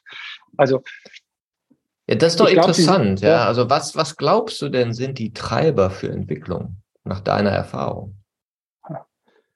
Da bin ich ein bisschen Traumatherapeut. Neugier. Mhm. Neugier, ich muss den Kontext verstehen. Ich muss neugierig sein und ich muss dem Nervensystem ein, eine Idee geben, wie es sich anders anfühlen könnte. Mhm. Und dann fängt das Nervensystem an, danach zu suchen. Also letztendlich ist ein echter, lebendiger Mensch, kann unterscheiden zwischen ich, du und wir. Der kann zwischen Vergangenheit, Gegenwart und Zukunft unterscheiden. Der kann gucken, was ist Wahrnehmung, was ist Projektion, kann erleben, was ist innen und außen. Der kann sinnliche Lust haben und das unterscheiden von konsumierender Gier der kann zwischen Realität und Illusion unterscheiden und der kann Leben, Überleben und Tod unterscheiden. Also dieses, wenn man das Nervensystem, das ist ja das Charmante jetzt mit der Traumatherapie, ja, und den, den Polyvagalsystemen von Porges, dass man versteht, ah, guck mal, Grundlage ist eigentlich unser Nervensystem. Deswegen machen wir ganz viel mit dem Nervensystem. Ich glaube, deswegen funktionieren auch Psychedelika oder Atmung oder so, weil äh, allerdings nur, wenn du wirklich weißt, wie du mit dem Nervensystem umgehst. Und das Entspannte, wenn wir ventral vagal, also wenn unser Nervensystem aktiviert ist, dann sind wir im Social Engagement, dann erleben wir Joy, dann erleben wir so ein Gefühl der, der Groundness, der Verbundenheit, dann können wir präsent sein, sind bewusst und, und können in diesem Modus arbeiten. Wenn wir aber plötzlich im Fight- und Flight-Modus sind, dann spüren wir uns nicht mehr, weil Arm weg, trotzdem weiterlaufen. Ja, dann sind wir in Wut, Irritation, Frustration, in Angst und Erregung. Und da, da, können wir nicht in Social Engagement sein. Und wenn wir dann noch in Freeze reinkommen, also diesen Dorsal-Vagal-System, dann, dann enden wir, also Freeze hat ja einen Vorteil. Freeze hat den Vorteil, wenn der Bär dich, der Wolf dich schnappt und dich ins Gebüsch zieht und kurz mal durchatmen muss und denkt, du bist tot und kurz mal wegguckt, weil er denkt, wer, wer will mir das Ding da klauen, dann kommst du wieder aktiv und kannst losrennen. Das war der Überlebensmodus. Aber Freeze entsteht, das nennt man so in der Traumatherapie, wenn du auf Gas und Bremse gleichzeitig draufstehst. Das heißt, du darfst nicht kämpfen, du darfst nicht weglaufen. Schule. Mhm. Ja, und dann, oder Sch Scham, Shutdown, ja, das Gefühl der Hoffnungslosigkeit, gefangen zu sein und sozusagen, in, das führt in, in Dumpfheit, Dissoziation. Also warum macht man das in der Schule? Weil du die Dissoziation erhöhst und dadurch der Neurokortex aktiviert wird und die mehr denken, aber sich weniger spüren. Und jetzt ist schon, denke ich, das Interessante ist, sowohl bei der Heldenreise wie auch bei diesen ganzen Entwicklungen, wenn, wenn Menschen können sich eigentlich nur entwickeln, wenn sie in diesem tiefen, entspannten Modus sind. Das andere ist nur Adaption. Deswegen helfen diese Schocktherapien nicht mehr und, und auch wenn du zu Atmung wie Wim Hof oder oder so machst, wenn das Bewusstsein nicht vorbereitet ist und im Fight and Flight ist, dann verstärkt retraumatisierst du das eigentlich nur noch. Deswegen ist das, finde ich, das Spannende ist, wirklich in diese, diese, diese Ruhe wieder reinzukommen und das Nervensystem wieder runterzufahren und dann entsteht die Entwicklung. Ja, es ist interessant, was du sagst. Es braucht also emotionale Referenzerlebnisse, das Erleben von sich selbst in einer erweiterten Logik, in einem anderen Archetypen, ja. in einem anderen Kontext und möglichst in einer Entspannung, ja, da, dass es sich verankert, ja. ja. dass du diese Reise machen kannst. Ja. ja, und das Spannende ist, diese Entspannung, jetzt weil wir ja soziale Wesen sind, lernen wir unser Nervensystem zu regulieren über Koregulation. Das heißt, wenn neben mir jemand ist, der diese Frequenz hat, dann sagt mein Nervensystem, ah, da will ich hin. So wie der yeah. sich anfühlt. Also das ist das, was wir eigentlich den Kindern beibringen sollten. Wenn die, also was machen Kinder, wenn sie, wenn sie uns ärgern? Die, die machen Folgendes: Hey, ich habe hier irgendwas in mir, ich kann damit nicht umgehen. Ich brauche jemanden, der mir zeigt, wie ich damit umgehe. Also mu muss ich Folgendes machen: Ich zuerst bringe ich dich in diese Schwingung rein. Also ich mache dich stockwütend. Mhm. Und jetzt will ich mit dir sehen, wie du dich wieder runterregulierst. Und wenn du dissoziierst, und mich ablenkst und dich ablenkst, wenn du schreist und so sagst, alles klar, ich muss mit, mit so, mit diesen inneren Dynamiken muss ich so umgehen. Das zeigst du mir. Wenn du aber mich nimmst, the Lollipop denkst, die Stimme lieblich singst hin und her und mich wiegst, dann geht mein Nerv und dann hast du die Regulation beigebracht. Und diese Co-Regulation, das heißt, was brauchen Menschen? Die brauchen Sicherheit, Stabilität, also ein sicheres Environment, guten Kontext, also wie Space halten. Sie brauchen die Neugier, hey, könnte es da auch was anderes sein? Und dann brauchen Sie minimal, minimal jemand, der anders schwingt. Mhm. Oder ich, eine andere sag, Haltung hat. Ich sage mal ganz oft, Haltung ist ansteckend. Ja, genau, genau, richtig, exakt, ja, genau. So, und wenn man jetzt sagt, okay, du machst diese Heldenreise mit äh, Heldenreise im Coaching, nehme ich an, mit Führungspersönlichkeiten, du machst sie mit Teams, du machst in Organisationen. Und die gehen dann diese Qualitäten durch und sagen, ah, hier von mehr, hier von weniger, das unintegriert, das nicht so integriert, ach, da haben wir noch gar nicht hingeschaut und lernen sich so kennen und kommen dann zu einem gemeinsamen Verständnis von ihrem Miteinander. Ja. Mhm. So ist es. Und letztendlich vieles entsteht Durch die angesteckte Haltung. Das heißt, es ist eigentlich wie so ein, so ein Social Virus oder, naja, Virus ist vielleicht negativ belegt, aber es ist so ein, das ist, glaube ich, das Interessante, dass diese, diese, wenn es wie jenseits, worum es ja uns geht, sind um die Haltung und die kann ich versuchen, intellektuell einzunehmen, aber sie sind eigentlich viel schneller, was Kinder machen, über Imitation und Einschwingen. Ich war mal mit Stefan Glowacz klettern. Also ich kann das ganz gut, aber das, das Thema war, und der kann es natürlich viel besser, da war nichts zum Nachklettern oder so, aber einfach nur neben dem zu stehen und irgendwie dieses Gefühl zu haben, wie der da am Feld steht. Und das machen ja Kinder, die imitieren. Mhm. Und das ist, glaube ich, unsere, unsere natürliche Form, weil ich glaube, die Schwierigkeit ist, wenn du das versuchst, über den Verstand zu machen, verstärkst du die Dissoziation. Aber ab einem gewissen Entwicklungslevel musst du aus der Dissoziation raus. Und deswegen sind es auch häufig Entwicklungslevel, wo die Sprache, so wie Wittgenstein, darüber kann man nicht mehr reden. Und darüber muss man dann eben schweigen. Aber Schweigen heißt nicht nichts tun. Mhm. Und das sind, glaube ich, diese spannenden Bewegungen da drin. Und klar, in den vorderen Bereichen kann man ganz viel über Verstehen. Und Verstehen ist, also die, die, die Landkarten zu liefern, ist, glaube ich, unglaublich wichtig. Ja, also Landkarten der Entwicklung zu, zu liefern, ja, ist unglaublich wichtig. Und schon, also da in einem deiner Podcasts war ja auch Kopf, Herz und, und dieses Thema. Und da ist ja so, Marianne Benson heißt die, neuroaffektive Persönlichkeitsentwicklung. Die hat Landkarten für den Neurokortex entwickelt, für das limbische System, für das Reptile Brain und sagt, okay, guck mal, das ist eine Übererregung, das ist eine zu sehr nach innen gerichtet, zu sehr nach außen. Du müsst den Leuten Zeit und sagen, ah, jetzt verstehe ich, wo ich bin. Ah, Landkarten sind irre. Ja? ich, fand, ich fand es interessant in, in dem Kontext, äh, ich bin ja auch sozusagen Landkartenmaler, ne? Ah. und gleichzeitig, also mit den Modellen, ne? Und gleichzeitig zu sehen, ja klar, das sind natürlich immer nur die Karten, spricht man ja von der dritten Welle der Verhaltenstherapie. Und sagt man, die erste, ja. da hat man immer drauf geguckt, von außen gemessen, was machen die? Ja, hier Pavlov-mäßig, ne? Ah, der Sabbat, oh, alles klar, ne, mäßig. Danach hat man kognitiv geguckt, was denken die denn?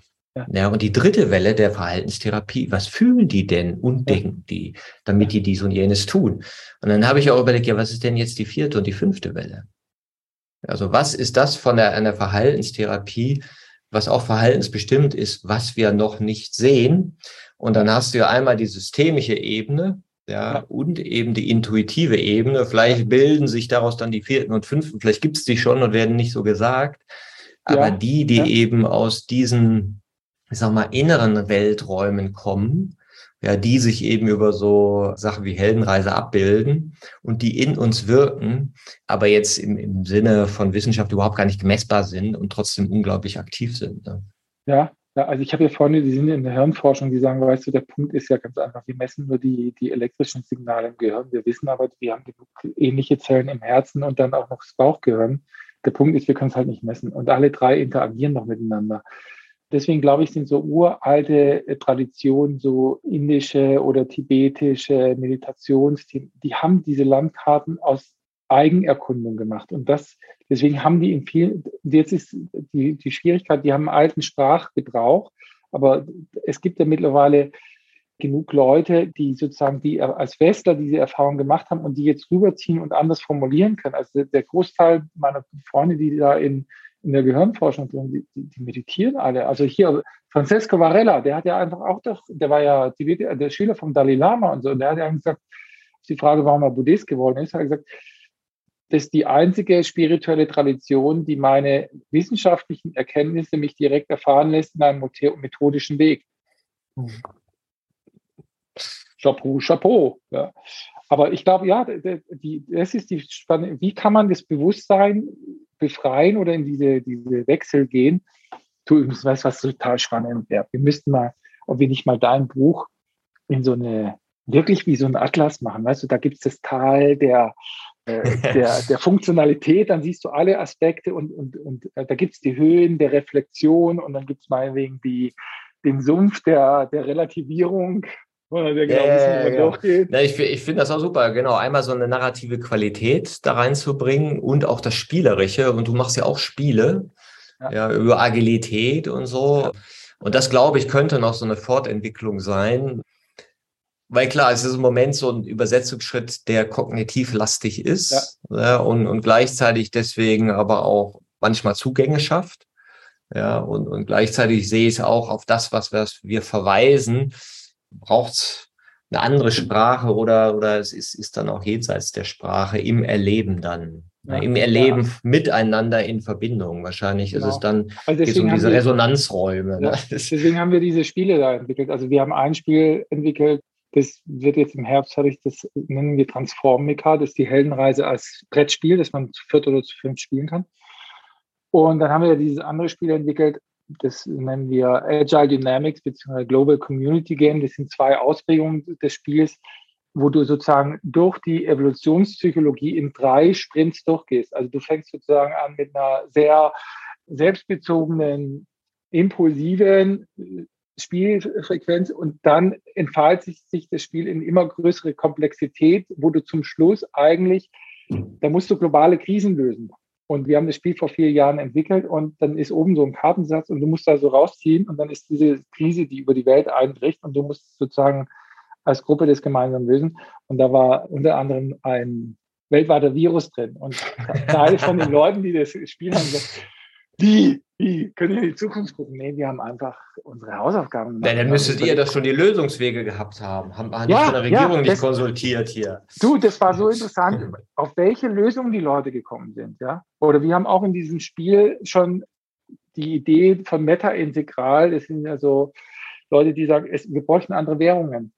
Und mhm. in diesem Spiel sind zum Beispiel Währungen über eine Health Currency, ja, und plötzlich ist dein, deine Society ist dann sozusagen hast du nicht nur die Finanzen, sondern hast auch die Gesundheit oder die emotionale Ausgeglichenheit. Toronto zum Beispiel und München haben da Interesse an, diesen, an der Umsetzung von, diesen, von dieser Art und Weise, weil das natürlich hier für die Gesellschaft ein viel interessanteres System macht. Was wir hier da gerade im Moment machen, ist ja, in, oder auch in vielen, in vielen Unternehmen, die verschieben ja einfach nur Currency. Die wechseln meinetwegen die Kultur und den Erfahrungsraum, indem sie die alten, erfahrenen Leute rausschmeißen, die Kultur in Performance rantreiben dann siehst du plötzlich, wie sie mehr Geld, mehr Umsatz und mehr Profit machen. Aber eigentlich haben sie in dem Gesamtsystem nichts verändert, außer ein Teil von einer anderen Currency gewechselt und umgetauscht.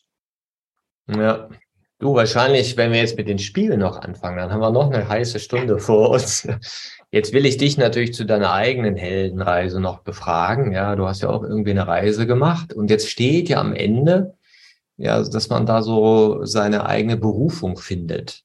Ja. Na, wie, wie würdest du denn deinen Sinn oder deine Berufung heute ausdrücken? Also, hm, ich glaube, mein, mein, mein Sinn ist doch, also ich habe kein leichtes Leben gehabt. Also da gab es genug Einschläge bei mir der, der Vorteil davon ist, dass ich genug Erfahrung gesammelt habe, um bei Menschen mit meiner Erfahrung oft genug zu sagen, das kenne ich auch, das ist nicht witzig oder ist nicht angenehm.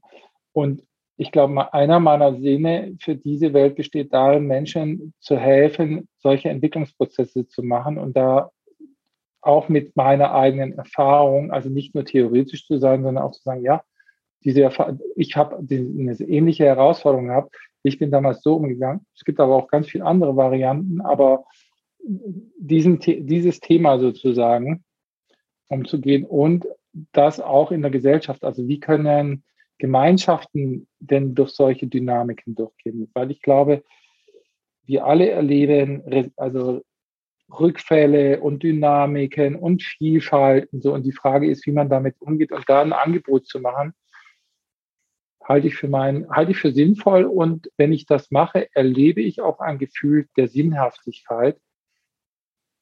Und das ist, ein, das ist ein Erleben, das ein bisschen tiefer geht als Freude oder Glück.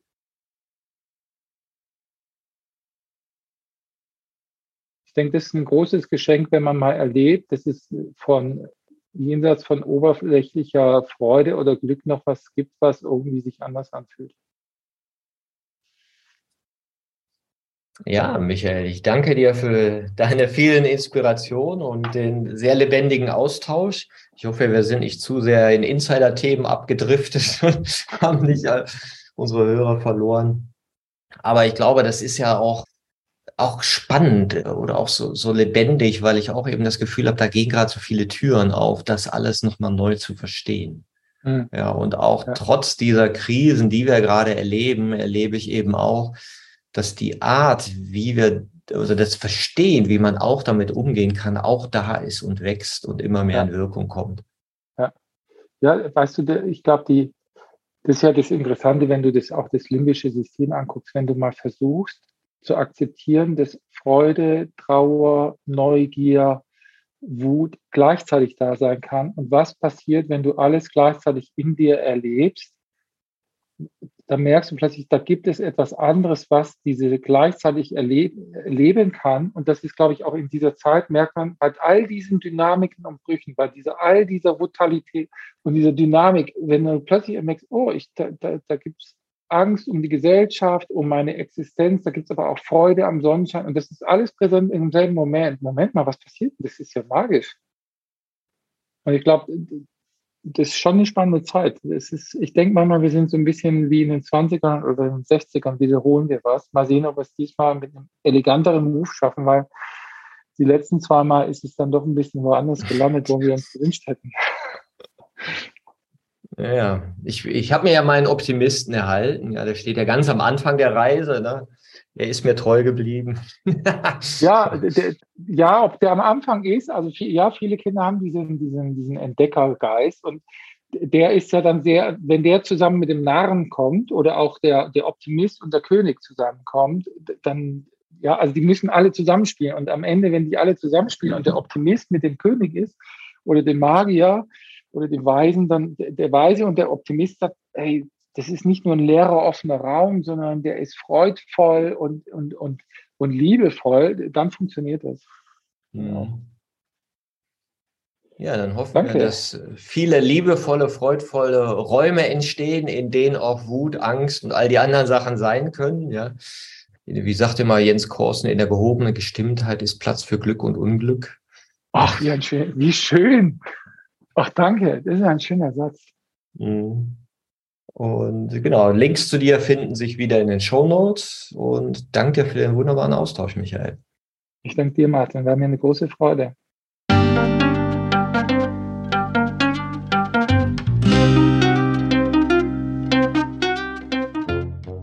Das war eine Folge von Ich, wir alle, dem Podcast und Weggefährten mit Impulsen für Entwicklung. Wir bei Shortcuts begleiten und unterstützen Unternehmen bei der Entwicklung von zukunftsfähiger Führung, Kommunikation, Unternehmenskultur und Design. Mehr Infos zu unseren Angeboten, dem Podcast, der aktuellen Folge und zu unserem Buch Ich, wir alle, 24 Transformationsgestalterinnen geben wegweisende Impulse für die Zukunft, findest du unter www.ichwiralle.com. Wir freuen uns über dein Feedback zur Folge und deine Bewertung des Podcasts bei iTunes. Bitte stell uns gerne Fragen zum Podcast und noch Vorschläge für Themen und Interviewpartnerinnen, die dich interessieren würden. Und zu guter Letzt, schau gerne bei uns in Berlin-Kreuzberg vorbei. Wir lieben Besuch.